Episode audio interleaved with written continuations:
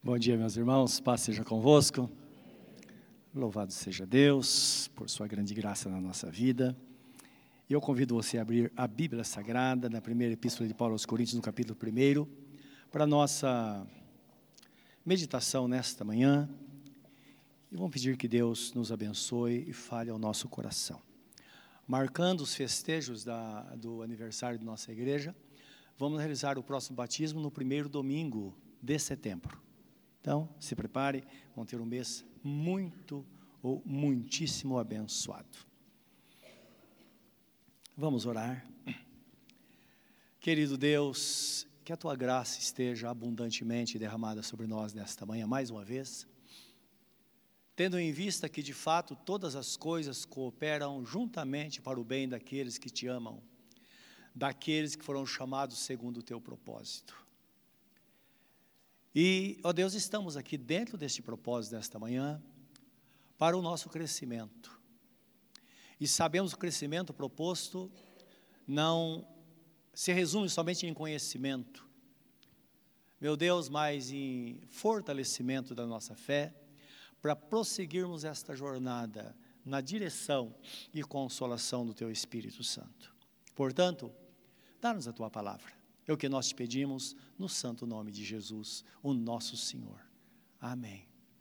Louvado seja o nome do Senhor nosso Deus. Primeira epístola de Paulo aos Coríntios, no capítulo 1.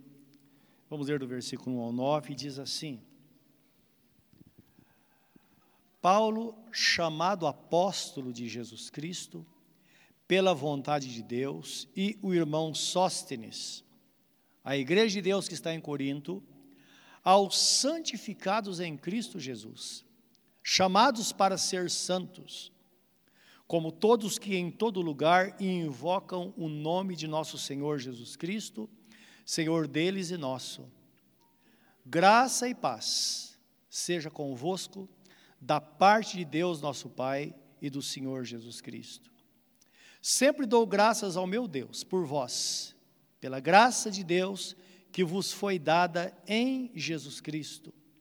Pois em tudo fostes enriquecidos nele, em toda palavra, em todo conhecimento, assim como o testemunho de Cristo foi confirmado entre vós, de modo que nenhum dom vos falte ou vos falta, aguardando a revelação de nosso Senhor e Salvador Jesus Cristo, o qual vos confirmará também até o fim para serdes irrepreensíveis no dia de nosso Senhor Jesus Cristo.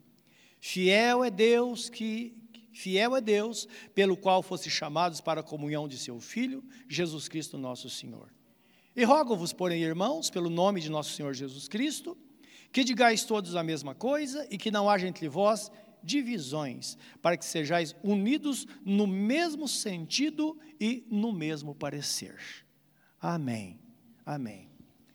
Eu li aqui o, o versículo 10, não é logo após o 9, porque, na verdade, os livros da Bíblia foram escritos numa sequência e não há divisão, não é?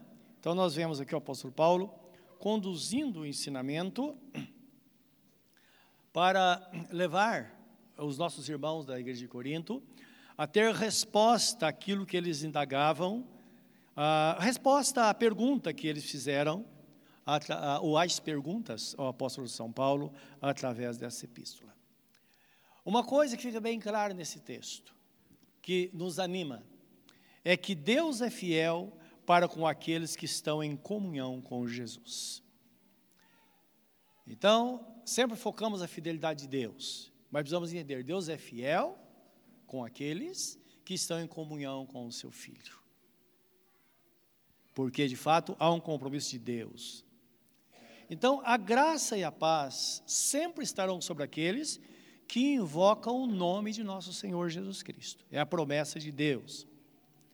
Nós também vemos que Jesus diz, aqui o texto que lemos, o apóstolo Paulo está falando, mas Jesus fala na, no livro de João, capítulo 14, 27, ele diz assim: Deixo-vos a paz, a minha paz vos dou, não vos la dou como o mundo a dá. Não se turbe o vosso coração, nem se atemorize. Isto é, uma palavra para você que serve ao Senhor. Não fique ansioso, nem tenha medo. Geralmente a ansiedade, o medo, dizem respeito ao futuro. Mas o, senhor, o que o Senhor fala conosco, ou nos lembra, simplesmente, é que Ele está no controle absoluto de todas as coisas. E creia que nada foge do seu controle, e por causa disso, tudo vai terminar bem dentro do mais santo propósito de Deus na nossa vida. Então, Deus quer que descansemos nele de fato, não é? A Bíblia, quando fala de paz, paz significa tranquilidade de espírito. E o que devemos fazer, meus irmãos, é deixar Jesus tranquilizar o nosso coração nesse tempo que estamos vivendo, de tantas coisas, tantos acontecimentos, tantas mudanças em todas as áreas da nossa vida. Devemos colocar nossa vida de fato na presença de Deus e deixar que essa tranquilidade tome conta de nós. Isso é real, porque quem daqui já não teve a experiência de estar com o coração muito ansioso e de repente você para, fala com Deus, abre a palavra de Deus e lê um texto. Geralmente, o livro de Salmos, né, o nosso livro de Salmos é o nosso companheiro. E então, imediatamente vem a tranquilidade. Nós dizemos: puxa vida, as coisas vão acontecer, vai terminar bem. Nosso Deus é bom, não é? Ele conduz todas as coisas em segurança, porque o nosso Deus é um Deus fiel. O que o texto diz é que a graça de Deus, ela é sempre abundante sobre a vida do crente. Então você fala, mas eu, eu, eu sinto tantas coisas, eu tenho tanta, tanta dificuldade de crer, de, de eu vivo ansioso. Isso não significa que a mão de Deus não está sobre a sua vida. Que a promessa é: a mão do Senhor está sobre aquele que o teme. Deus está presente. Ele está guardando. Ah, mas coisas estão acontecendo, mas nada foge do controle de Deus, porque o nosso Deus é um Deus fiel. Pastora falou da irmã Gersina há pouco aqui, e algo que eu tive conversando com o irmão Reinaldo, ele teve me falando, que as duas vezes que ela esteve no hospital, muitas pessoas ouviram falar de Jesus. E ele conta um testemunho interessante que um enfermeiro, que eh, houve um comentário depois, que ele disse, olha, essa irmã, ela falou comigo de uma forma que moveu meu coração, eu reconciliei com Jesus e nesse final de semana eu vou voltar para a igreja. Deus faz isso. Conta-se que ela estava falando de Jesus para o médico e o médico começou a chorar. Então Deus sabe. Por que as indas e vindas? Por que as coisas acontecem? É Deus fazendo com que o seu propósito se cumpra realmente na nossa vida. Pode ser que isso nunca aconteça com você, a mesma trajetória, vai acontecer outras coisas. Mas o importante é saber que a graça de Deus ela está derramada abundantemente sobre a nossa vida. Na concepção bíblica, meus irmãos, graça é a presença gloriosa de nosso Senhor Jesus Cristo habitando em nós. Porque sempre quando se pensa em graça, pensa-se num, num, num dom imerecido, num presente que nós não merecemos, não é verdade? E Agora, na concepção bíblica, quando fala de graça, está falando de Jesus. O estar em Cristo é a presença dele que nos traz esperança. Como o apóstolo Paulo escreve: Cristo é em vós é a esperança da glória. Mas aquelas pessoas que sentem-se fracas demais, ele diz assim: não se preocupem, porque a excelência do poder de Deus foi depositada em vaso de barro para que a glória seja dele. Então, a despeito de que, da, do que nós sentimos. A graça de Deus, ela é derramada e fala de plenitude. Plenitude, de fato, é uma, uma porção completa, é quando de fato nada falta. Paulo escreve aos Coríntios, nós vemos no, no texto que lemos, um, capítulo 1, versículo 4, ele diz assim: Sempre dou graças ao meu Deus por vós. Então ele tinha uma gratidão pelo povo, pela igreja. Então ele diz: Eu, eu dou graças ao meu Deus por vós, pela graça de Deus que vos foi dada em Cristo. Então, dizendo, eu agradeço a Deus, minha gratidão é porque, de fato, vocês estão debaixo da graça, porque Cristo está habitando nas vossas vidas. Então, esse é o significado, na verdade, a concepção bíblica quando se fala quando se fala de graça. É o favor de Deus em Cristo Jesus que está no crente. Tudo está nele, porque está escrito que aprove a Deus convergir a Jesus, vai direcionar a Jesus. A ideia é os rios correndo para o mar, não é? Então, tudo direcionando a Jesus, todas as coisas foram postas nele. Aí nós o recebemos como Senhor da nossa vida, então todas as coisas, por estarem nele, elas estão em nós. É por isso que tudo se torna possível, que ele fala, tudo é possível aquele que crê. Quando a nossa vida está na presença de Deus e nós nos afinamos com o seu propósito, então, de fato, as coisas que nós queremos, tudo que nós queremos é estar na vontade do Senhor. E certamente as coisas vão ser conduzidas desta forma. E nós sabemos que é só essa graça para nos nortear na desordem causada pelo pecado na nossa vida, na vida do homem. Nós sabemos que na queda do homem aconteceu com isso uma desordem em todas as áreas. E o melhor, é, a, a, a queda do homem foi só para completar isso, não é? Que aconteceu agora uma desordem em toda a humanidade. Mas antes disso, a Bíblia diz que quando Satanás pecou, não é? Ele foi lançado na terra e tudo isso virou um caos. E a Bíblia fala que houve uma reorganização de toda a criação de Deus. Quando olhamos no livro de Gênesis, no capítulo, no versículo 1 e o 2, pode existir milhares ou milhões de anos. Então fala da criação perfeita, depois é, dá uma, uma, uma, pista sobre a desordem causada pela, pelo pecado de Satanás, quando ele foi lançado à terra, e mais tarde as coisas viraram de cabeça para baixo quando o homem pecou. Então a graça de Deus veio para nos nortear, para fazer com que realmente a gente tenha essa direção.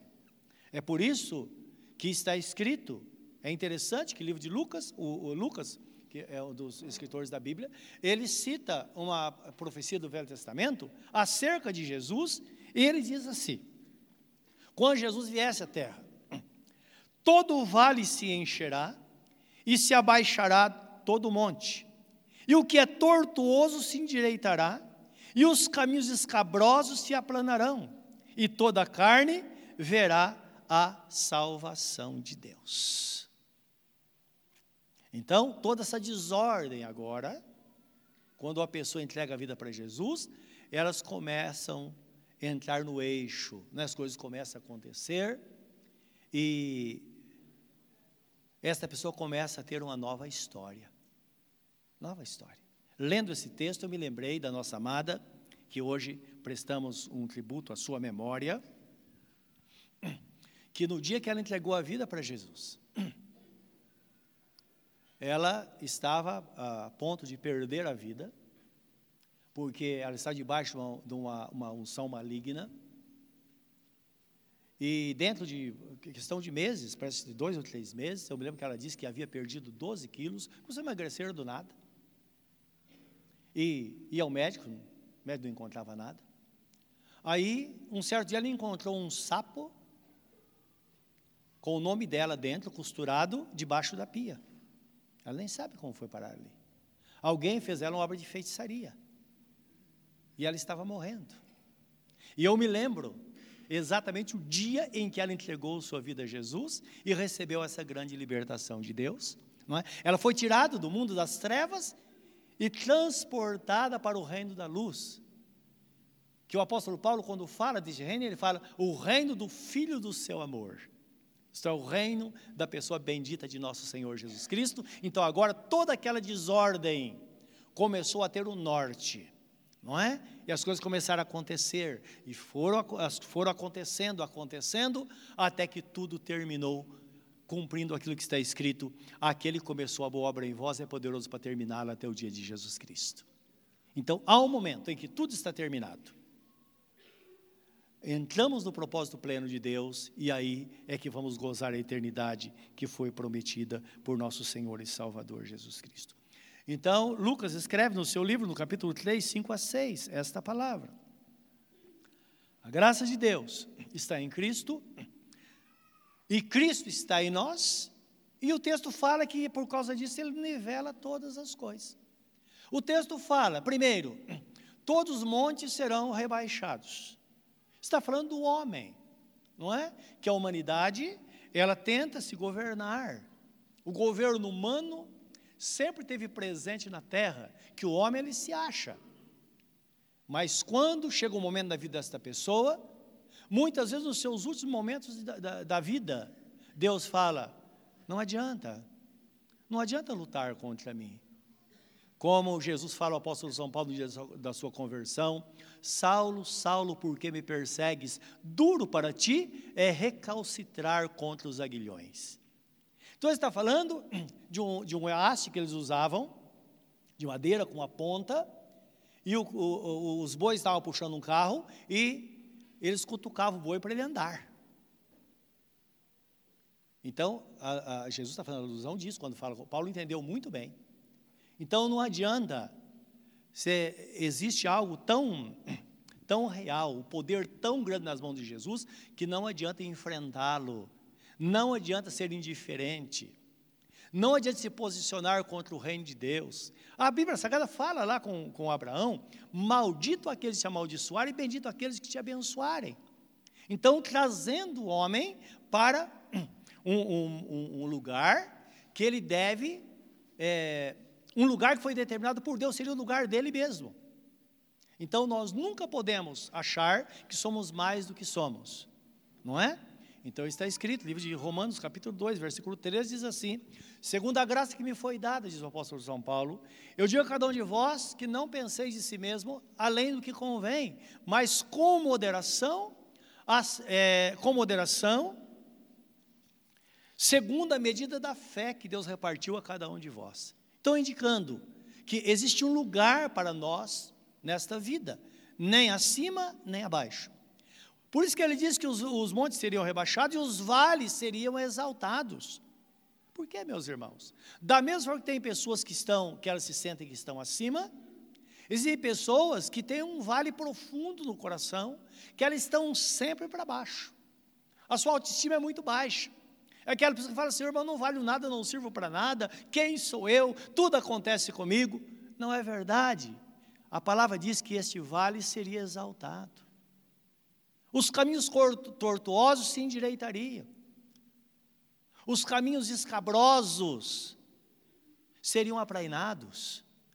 Esta é a promessa de Deus para a nossa vida como servos do Senhor. Portanto, a graça, essa é a definição própria, que no decorrer da minha vida cristã eu tenho pensado nisso, a graça de Deus é o favor do Senhor que preenche os vales mais profundos da vida de uma pessoa. Quando a pessoa fala, eu estava no fundo do poço, aí a graça de Deus, de uma forma milagrosa, veio e preencheu. E esta pessoa saiu daquela situação e agora passa a receber então de uma forma visível o favor de Deus durante toda a sua jornada. É algo natural. Algo natural. Conta-se uma história de, de uma pessoa, uma família, que no Nordeste, e eles tinham um jumentinho. Você deve ter ouvido já essa história. E aquele burrinho era, era a alegria da família, das crianças. Todo dia eles tratavam levavam para lá, punha na carroça para ir da cidade. Era, era, era, uh, uh, ele tinha, tinha uma, uma presença muito forte naquela família. E um dia esta família estava cavando um poço. E o que aconteceu? O burrinho caiu dentro do poço. E era tão fundo, e foi um desespero, as crianças chorando, a família em desespero. Fizeram de tudo, mas eles não conseguiram tirar aquele burrinho lá de, da, daquele poço. Aí, uma lógica, vamos sacrificá-lo. Então eles pensaram, nós vamos, o pai de família decidiu, falou, nós vamos jogar terra e vamos cobri-lo. Porque ele deve estar com as pernas quebradas, então não tem, ele vai morrer.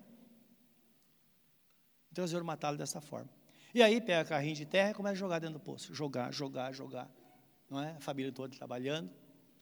De repente, no final do dia, quando eles percebem, eles veem as costas do burrinho saindo do poço. Porque quando era jogado sobre ele a terra, ele balançava, ele tinha uma reação, a terra caía e ele subia sobre a terra. assim é a graça de Deus, meus irmãos. É por isso que as tribulações contribuem também para o nosso bem. É por isso que está escrito que nós nos gloriamos na esperança do Filho de Deus. Mas também nos gloriamos nas tribulações, diz no livro de Romanos, capítulo 5, versículo 1 a 3, porque a tribulação, ela produz a paciência, a paciência produz a experiência, e a experiência produz a esperança. E na esperança não há confusão, porque o amor de Deus é derramado em nossos corações pelo Espírito Santo. Então veja uma pessoa sobrecarregada, uma pessoa destinada à morte, uma pessoa que não há nada, não há nenhuma esperança mais. Ninguém espera nada dela. Bom, vamos dar um fim nisso. De repente, nós vemos essa pessoa vitoriosa. Como diz aí fora, ela deu volta por cima, não é? É a forma que Deus age. Essa é a graça de Deus que é derramada sobre a igreja, sobre o crente, sobre nós que servimos ao Senhor. Em João 1,16, João Batista fala assim: que em Cristo todos nós recebemos também da sua plenitude, com graça sobre graça. Então perceba, plenitude, eu já disse, é, é a forma completa, não é? E para completar é graça sobre graça. Então nós sabemos que a, a, graça de Deus é derramada sobre a nossa vida diariamente com as suas misericórdias. E eu creio que quando o profeta, ele, ele falava sobre a misericórdia de Deus, o profeta Jeremias em Lamentações, que ele fala, as misericórdias de Deus se renovam a cada manhã. Ele está falando desta graça de Deus, que ela está vindo, ela está vindo. E não importa a profundidade, uma coisa é certa, as coisas vão acontecer.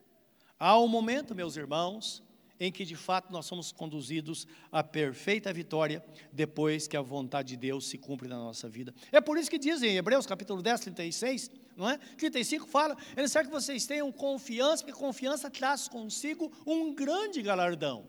Mas é necessário também que, tem, que vocês tenham paciência, para que, uma vez fazendo a vontade de Deus, possais alcançar a promessa.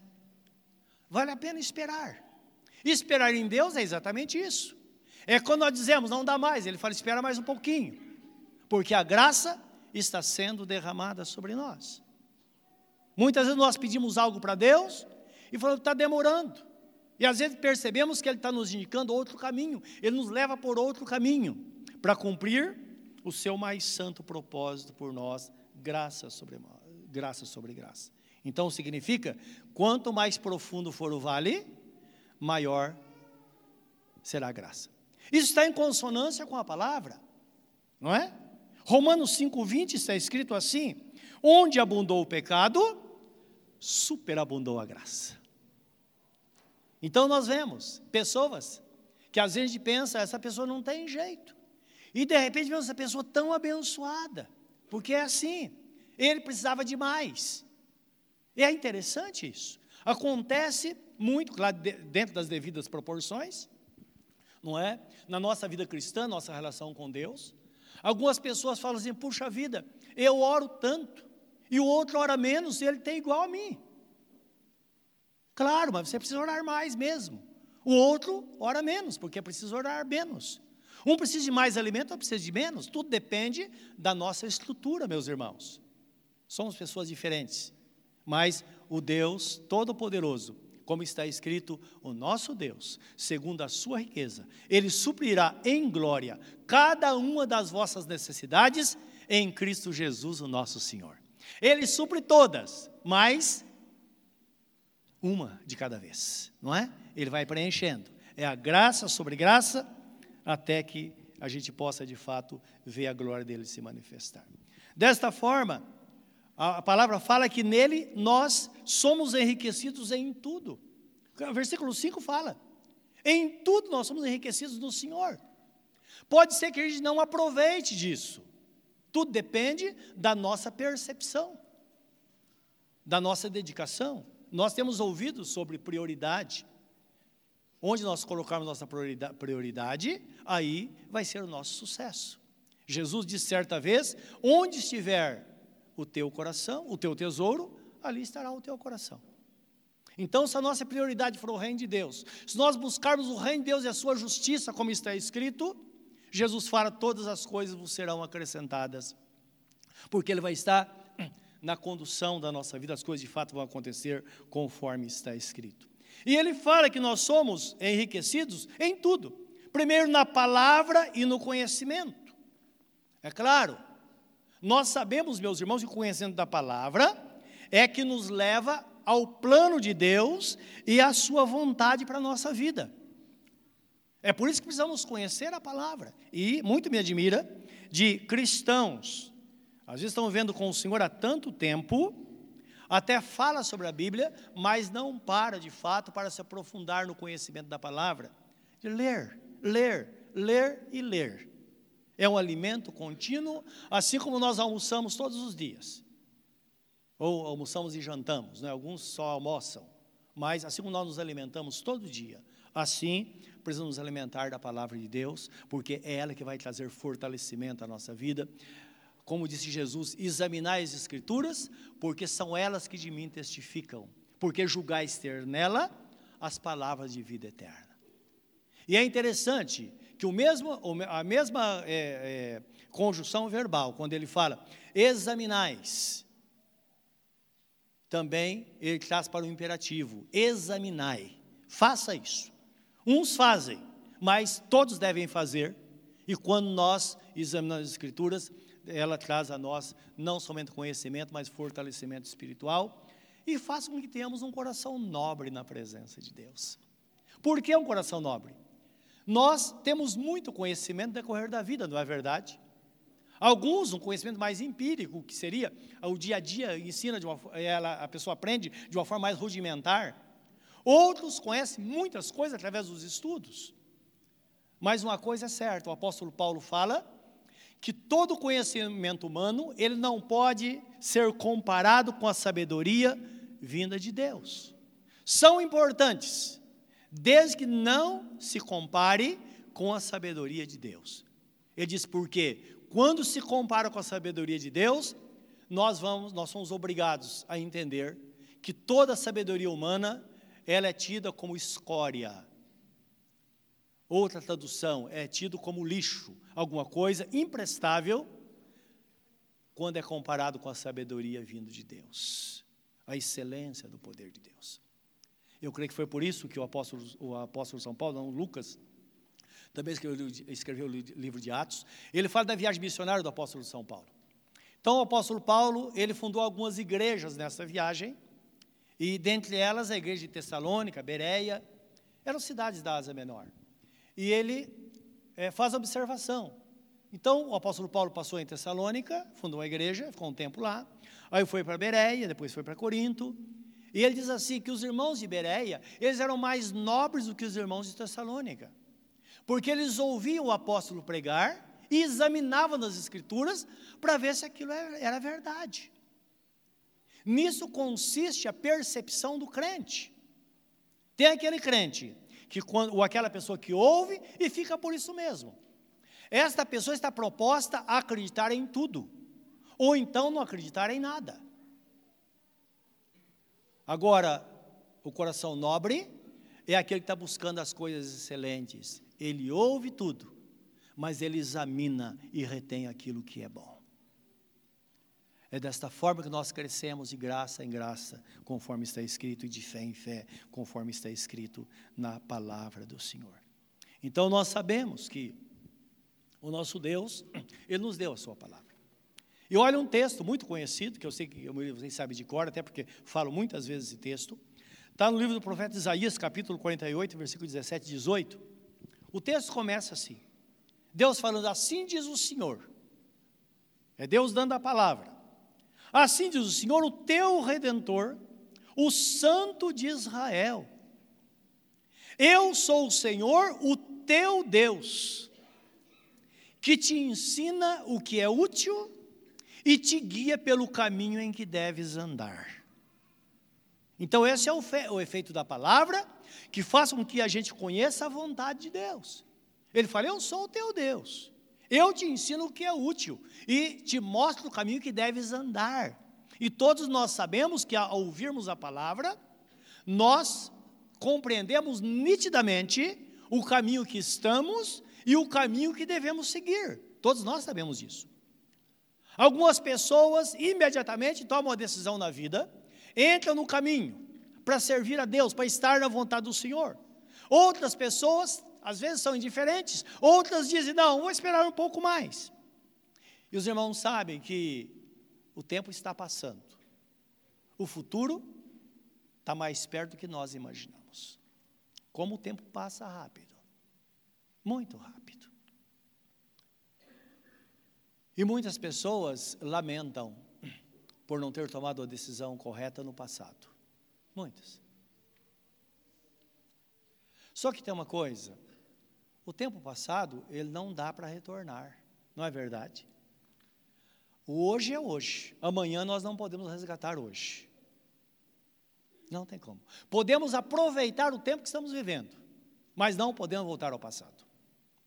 E o nosso Deus também lamenta, porque no texto seguinte, eu citei o versículo 17, no 18, Deus fala. Então ele fala: Eu sou o Senhor, eu que ensino o caminho que você deve andar. E depois ele fala assim: àqueles que não atenderam ao seu chamado. Ah, se tivesses dado ouvidos aos meus mandamentos, então a tua paz seria como o rio, e a tua justiça como as ondas do mar. Lamento. Você fala, meu Deus, o que eu estou vivendo hoje? Que coisa. Por que não tomei a decisão no passado? E Deus fala, eu também lamento. Por que, que você não tomou? Olha quanto você perdeu. Você pode até tomar hoje e ter uma vida nova, mas o passado é o passado. E muitas vezes a decisão que nós deixamos de tomar nós vamos determinar não só o nosso futuro, mas o futuro de muita gente. Muita gente. Talvez você é jovem, está iniciando sua vida. De que forma está iniciando sua vida familiar? Não é? O caminho você está andando. Se você não ouvir a voz do Senhor, no futuro você vai olhar para trás e falar: puxa vida, que droga de vida. Joguei minha vida fora.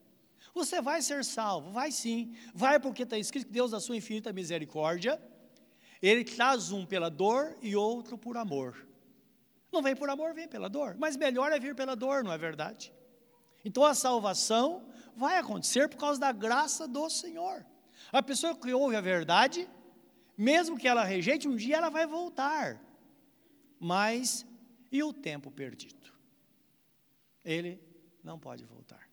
E nós bem sabemos que alguns pais que rejeitaram a palavra lá no passado, hoje lamentam porque os filhos estão perdidos, os netos estão perdidos. Outros que no passado tomaram a decisão, principalmente no início da vida familiar, e conduziu a família nos caminhos do Senhor, hoje estão servindo ao Senhor, os filhos estão na presença de Deus. E assim por diante, Deus prometeu abençoar até mil gerações daqueles que temem o nome dEle. Então, é importante saber disso porque a minha decisão hoje, ela vai afetar o meu futuro e vai afetar o futuro das pessoas que vão descender de mim também. Nós temos falado que não importa o que aconteça, a culpa perante Deus não é atribuída ao pai nem ao filho, porque Deus disse: alma que pecar, esta morrerá. Mas nós sabemos que a consequência virá, porque Deus dá toda a provisão. Por isso que o apóstolo São Paulo fala ao carcereiro de Filipe crê no Senhor Jesus Cristo e será salvo, tu e a tua casa. Os primeiros convertidos, lá em Jerusalém, quando Pedro está pregando, ele deixa bem claro: a promessa diz respeito a vós, a vossos filhos, e a todos aqueles que estão longe, e a todos quantos Deus nosso Senhor chamar, portanto, salvai-vos dessa geração perversa. Então você olha para o mundo, é só perversidade, só coisa ruim. Mas nisso consiste o poder da igreja. O termo igreja significa os tirados para fora.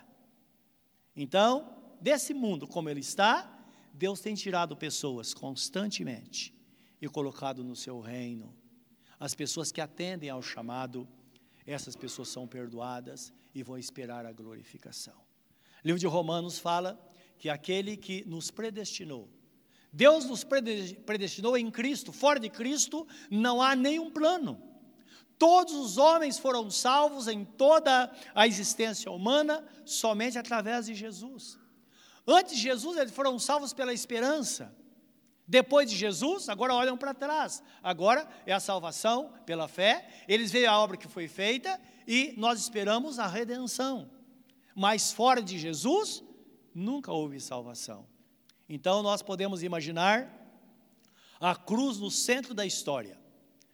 As pessoas do passado olhavam para frente e nós visualizamos a cruz atrás. E olhamos para frente, porque tanto a redenção deles quanto a nossa está por vir e virá a qualquer momento. Então o desejo de Deus é que atendamos isso. Diz, aqueles a quem Deus predestinou, também os chamou. É por isso que nós pregamos a palavra. É por isso que você tem ouvido a palavra em tantos lugares, de muitas maneiras. É Deus chamando. Aqueles a quem chamou, aqueles a quem predestinou, também chamou. E aqueles a quem chamou, também justificou. Isto é, perdoou seus pecados e fez dela uma pessoa justa em Cristo. E aqueles a quem justificou, também os glorificou. E é interessante que a glorificação geralmente diz respeito ao futuro, mas ela é tão real que o nosso Deus, pelo Espírito Santo, ele traz no presente. Porque a eternidade já começou para nós, isto é, a vida eterna em Cristo já começou para nós, e por isso que nós somos consolados pela palavra e cremos que os nossos irmãos que partiram, eles já estão no gozo eterno, fecharam os olhos aqui e acordaram nos braços do Pai. É assim que acontece. Então tudo foi feito pelo Senhor. Isso é uma coisa, uma coisa gloriosa e Deus quer que não nos lamentemos disso nunca. Portanto, meu irmão, minha irmã, você que está aqui hoje, tome a posição na sua vida. Atenda à voz do Senhor. E por fim, diz o texto que ele deu dons à igreja, visando a preparação para o grande dia. Então o texto fala, no, no versículo 6 a 8 do capítulo 1 que lemos, assim como o testemunho de Cristo foi confirmado entre vós, de modo que nenhum dom vos falte. Então, você vai encontrar na sua Bíblia, nenhum dom vos falta, ou vos falte. Aqui, no, as duas palavras, ela, os dois, é, os dois, uh, uh, os dois tempos verbais, eles cabem dentro do propósito porque a linguagem bíblica é muito rica. Então, primeiro lugar, está falando que, nenhum, que, que, que não nos falta nenhum dom. E para que também nenhum dom nos falte. Por quê? Os dons estão no Espírito Santo os dons estão em Jesus, os dons ministeriais. Os dons estão em Deus, que são os dons de motivação, que nós vemos na Bíblia. Todos estão no Pai, no Filho e no Espírito Santo. Ora, quando nós entregamos a vida para Jesus, a Trindade está em nós. Amém, meus irmãos? Ah, Deus está comigo. Jesus está comigo. Ah, o Espírito Santo está comigo. Assim que nossa, a nossa experiência não é essa? Sim, a Trindade constituído num só Deus, que tem na representação do Espírito Santo que habita em nós. Jesus Cristo disse: Eu não vos deixarei órfãos. Eu virei para vós, o Espírito Santo, enviarei o Consolador, ele estará convosco para sempre e ele vos conduzirá a toda a verdade. Então o Espírito Santo está presente de uma forma real. Os dons estão em Deus, Deus está em nós, portanto, os dons estão em nós. E como nós fazemos parte da igreja de Cristo, os dons estão na igreja, todos os dons. Mas outra Bíblia diz: Mas para que nenhum dom vos falte. Os dons poderão estar em nós na igreja e nós não usufruirmos desses dons. Por isso precisamos estar afinados com a vontade de Deus, para que Deus haja através de nós, dia após dia, para nos levar a um grande crescimento na presença dEle. Por isso, meus irmãos, eu queria que você desse uma examinada comigo, eu queria ler esse texto com vocês dois textos, vou citar um e ler dois. Quando fala dos dons de Deus, está no livro de 1 Coríntios, capítulo 12, versículo 28, que fala que Deus pôs na igreja os dons. E são mais dons de motivação. Por exemplo, aquela pessoa que exerce misericórdia, aquela pessoa que contribui, aquela pessoa que faz alguma coisa para o bem-estar da igreja, daqueles por quem Jesus morreu. Aí a Bíblia fala sobre os dons espirituais, que são os dons que estão no Espírito Santo, que são colocados pelo Espírito Santo na igreja, o Espírito Santo está em nós, os dons estão no Espírito.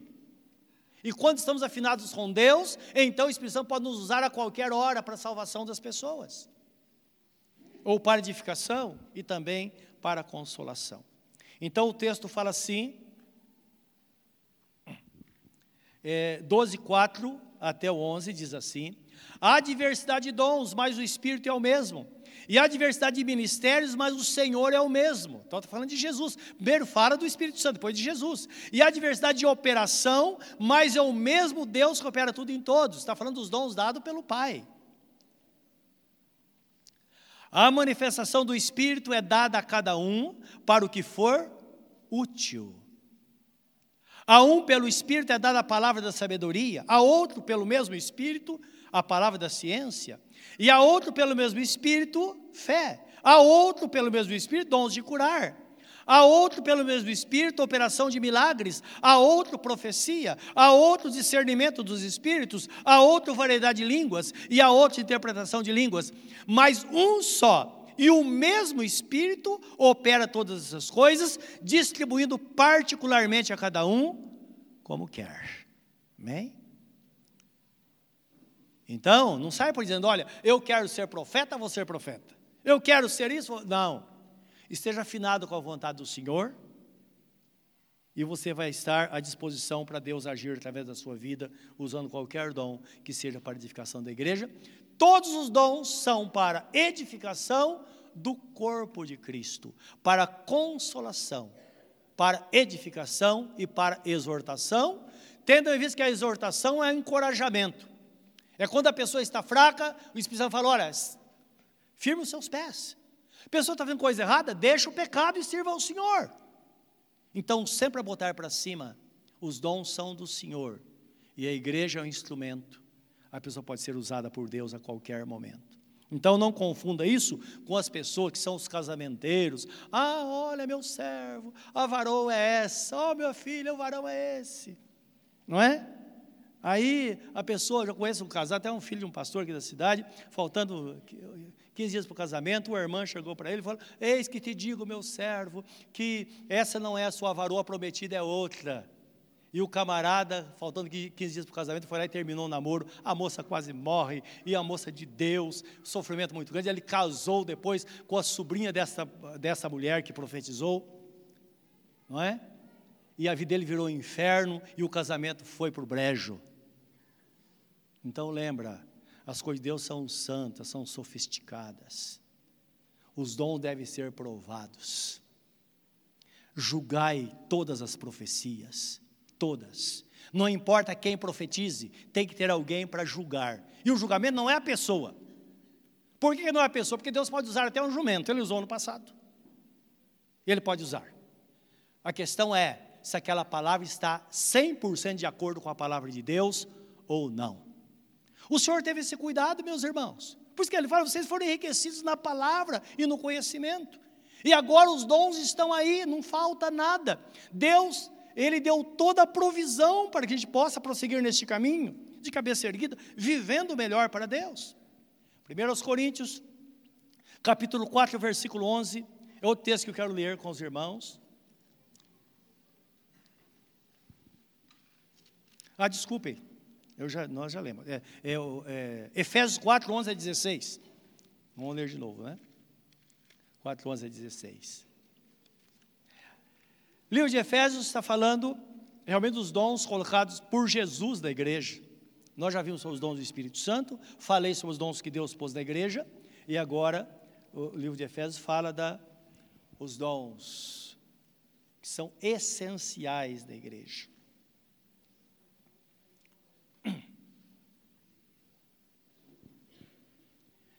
E ele mesmo, está falando de Jesus, deu uns para apóstolos, outros para profetas, outros para evangelistas, outros para pastores e, doutores ou mestres, tendo em vista o aperfeiçoamento dos santos para o desempenho do ministério, para a edificação do corpo de Cristo, até que todos cheguemos à unidade da fé, do pleno conhecimento do Filho de Deus, a perfeita varonilidade à medida da estatura da, da estatura da plenitude de Cristo, isto é, que sejamos parecidos, é, fazendo aquilo que Jesus Cristo fez.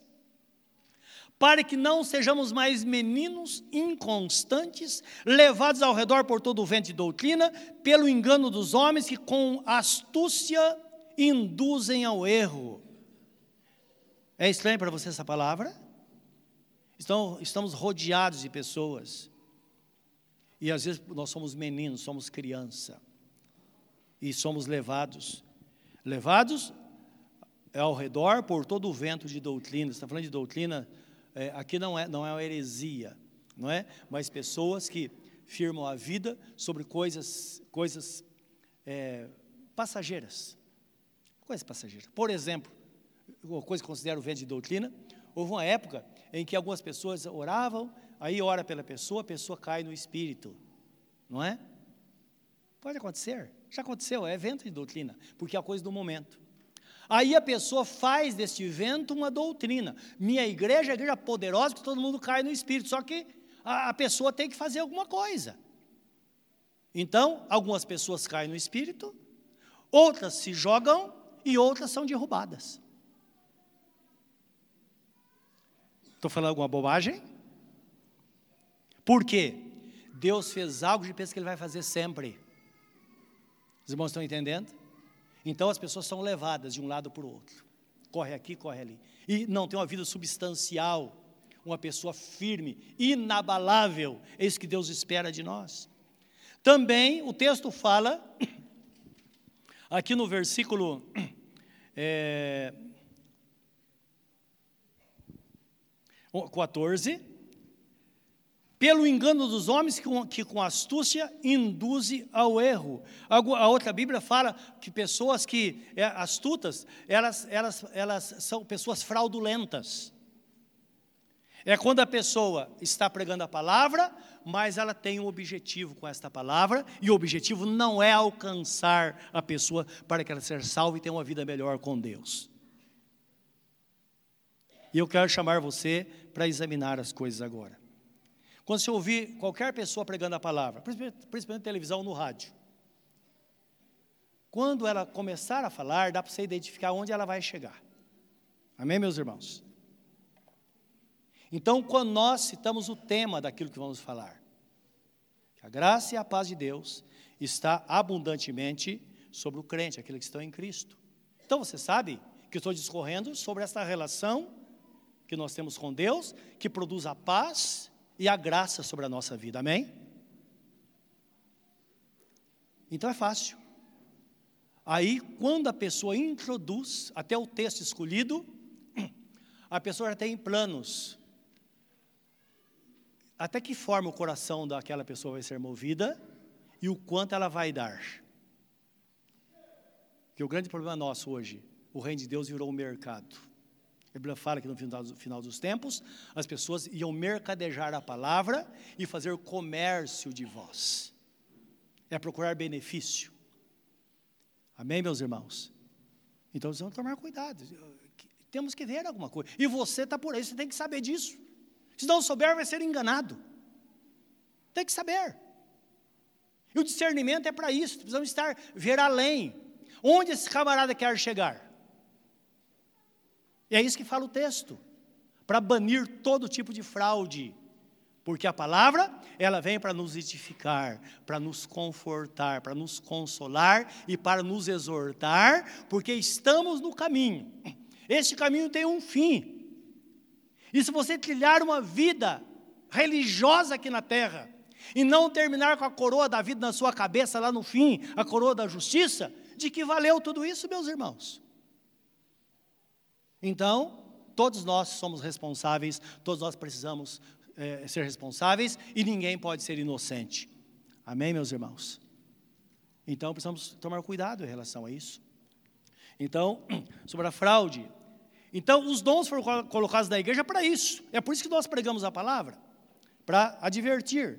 Então, o texto continua dizendo, no versículo 14: Então, a pessoa que ela, ela é levada em redor de todo vento de doutrina, pelo engano dos homens que com astúcia ou com fraude induzem ao erro. Antes, isso não, antes seguindo a verdade e amor. Cresçamos em tudo naquele que é o cabeça, Cristo, do qual todo o corpo bem ajustado, ligado pelo auxílio de toda junta, seguindo a justa operação de cada parte, faz o seu próprio aumento para edificação de si mesmo em Cristo. Então, o texto fala, termina aqui falando da dinâmica da igreja como um corpo, dizendo o seguinte: olha, esteja com o mesmo propósito. Isso no versículo 10 já fala que lemos, né? Mesma direção. Veja o que Cristo tem para a sua vida. Tem uma visão de igreja, porque todo organismo bem ajustado, segundo a justa operação de cada parte, isto é, você tem o seu dever. Você tem o seu dever. Você está num culto como esse, você está oferecendo a sua parte para Deus. Está contribuindo com o todo. Você está na reunião dos jovens, você está contribuindo, contribuindo para o todo. Está na reunião de adolescentes, está contribuindo para o todo. Está com as crianças, está contribuindo para o todo. Então, cada pessoa tem que ter consciência disso, que nós somos um organismo vivo. Por isso que igreja não se trata de uma organização, mas um organismo vivo dentro da organização. Você pode passar a vida aqui e se perder. É preciso conhecer o seu papel. Não é? E conhecer o papel é saber que há um compromisso particular com Deus. Cada um precisa ter sua vida afinado com a vontade do Senhor, viver para o Senhor. E se nós vivemos desta forma, as outras coisas, meus irmãos, elas são suplantadas, porque a relação com Deus ela é superior a todas as coisas. As dificuldades vêm, a doença vem, os problemas vêm, mas nós permanecemos firmes no caminho. A luta vem e passa. Eu me lembro um, um, um canto que cantávamos lá no passado, a luta veio e passa, não desanime, não desanime, não. Quem crê em Jesus Cristo já tem a salvação, não é? A nossa relação, portanto, é, é com Ele.